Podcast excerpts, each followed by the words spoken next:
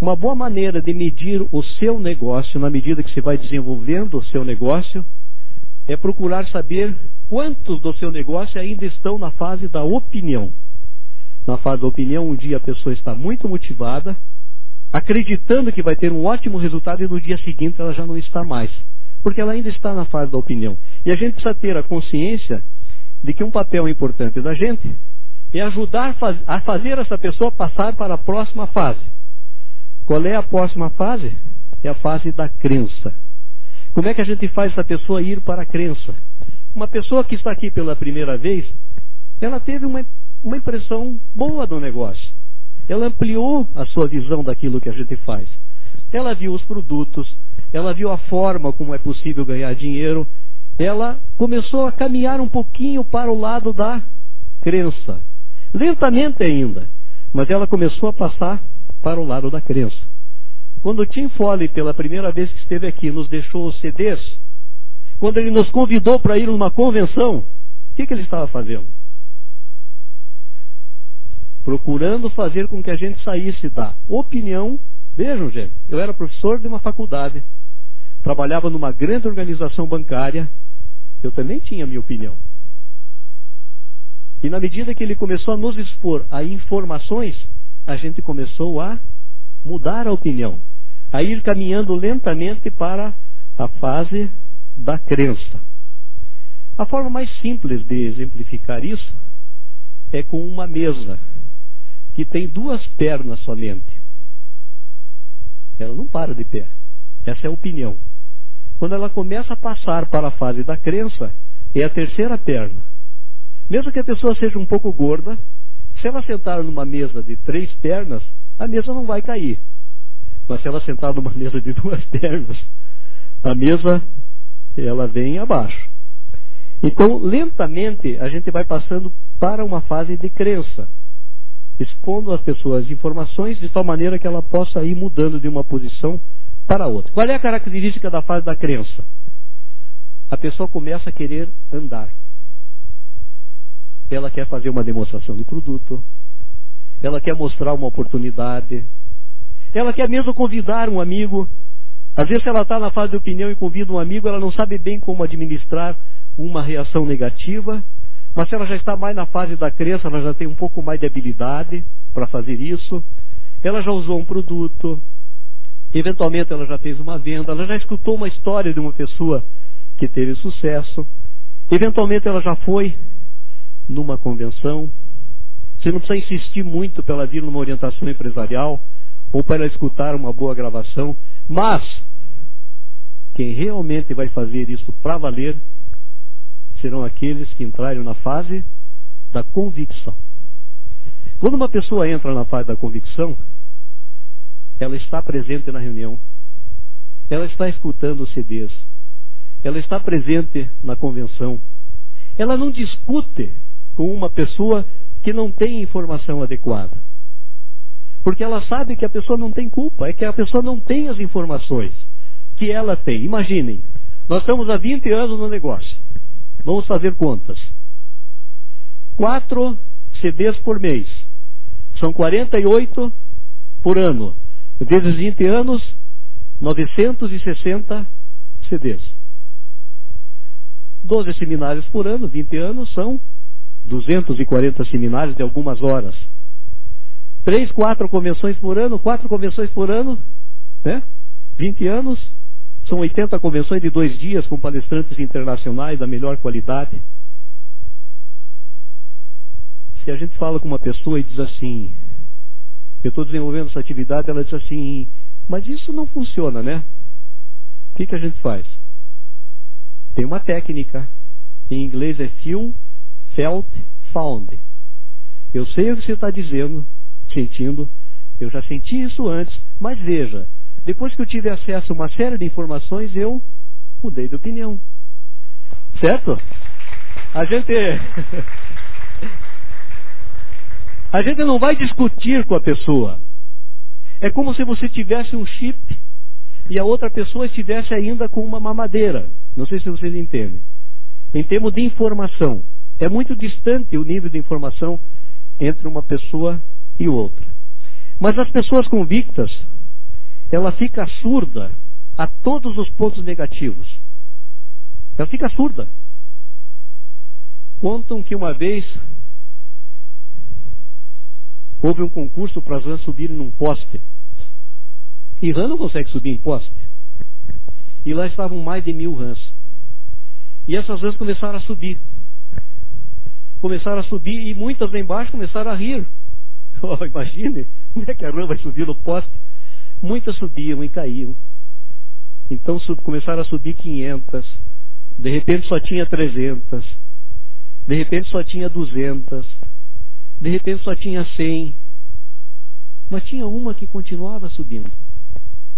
E de repente estavam quase todas lá embaixo, só olhando aquela que subia, subindo e, e diziam, mas, mas não é possível. Eu não sobe no poste. E ela foi, foi, foi. E todo mundo vaiando lá embaixo, dizendo que ela ia cair, rindo. E ela chegou lá em cima. Desceu. E quando ela desceu, vieram os repórteres para perguntar, mas como que você fez para subir nesse poste? Todo mundo curioso. Todo mundo queria saber o que, que tinha acontecido. E ela não respondia a ninguém. Só daí que eles descobriram que ela era surda. Porque se ela não fosse surda, ela jamais teria subido lá. Esse é o exemplo da pessoa convicta. A pessoa convicta fica surda em relação às críticas e ela caminha na direção dos seus sonhos, na direção dos seus objetivos, na direção de atingir os seus resultados. Então, essa fase da duplicação é a fase da construção da organização. É uma fase muito importante em desenvolver as nossas habilidades de relacionamento. Esse livro tem mais de 50 milhões de exemplares vendidos. Dale Carnegie. Como fazer amigos e influenciar pessoas. Aqui diz assim: as pessoas preferem que você escute do que você fala. Aqui diz assim: ninguém ganha uma discussão. A gente concorda, eu sei o que você está sentindo, mas veja, quando você tiver uma conversa com uma pessoa e ela falar a maior parte do tempo, ela vai dizer no final da conversa: Você é ótimo para conversar, porque você deixou ela falar. É fazer perguntas, é fazer um elogio sincero. Esta é a nossa construção. É focar no sonho e nos, nos problemas, é desenvolver a nossa habilidade de liderança. É a gente assumir compromissos. É a gente sentir claramente qual é a razão. Aristóteles dizia assim: as pessoas só irão fazer alguma coisa se tiverem uma necessidade é desenvolver o hábito de fazer as pessoas sentirem-se bem. Não importa o fim que elas estejam. Não importa que ela está apenas começando. Na realidade, você mede uma pessoa não pela forma como ela trata uma pessoa rica e poderosa, mas pela forma como ela trata o porteiro de um hotel, a pessoa mais simples. É entender que quase tudo começa ou termina com a liderança e que a gente tem uma responsabilidade de se tornar melhores líderes e de estimular as outras pessoas a também se tornarem líderes. É ter presente que a construção tem a ver com três aspectos: com a técnica, com a atitude e com a frequência. Nós não podemos imaginar resultados se a atitude não é boa. Nós não podemos imaginar que os resultados virão se a técnica não é adequada. E também, mesmo tendo uma boa técnica, uma boa frequência, uma boa técnica e uma boa atitude, se a gente não tiver uma frequência compatível com o resultado que a gente quer atingir. E agora houve um seminário, uma convenção lá na Argentina. Em um dos diamantes da nossa organização, um casal de diamantes, esteve lá falando para os argentinos, Gustavo e Diana, e na segunda-feira eu recebi uma ligação, aliás, uma ligação, não, uma mensagem, é, através do Messenger, de uma pessoa que assistiu à convenção, e disse assim: Puxa, esse casal fez um trabalho lindo aqui, na Argentina. Foi ótimo tê-los aqui conosco, passaram muita boa informação, muita motivação. E quando nós perguntamos para eles é, qual tinha sido o segredo deles terem atingido essa posição, ele já tem mais diamantes na sua organização agora. Ele disse: Nós fizemos o que os nosso, nossos líderes nos falaram. E são três palavras que eu vou deixar com vocês, para vocês irem para casa hoje com elas. A primeira é o sonho.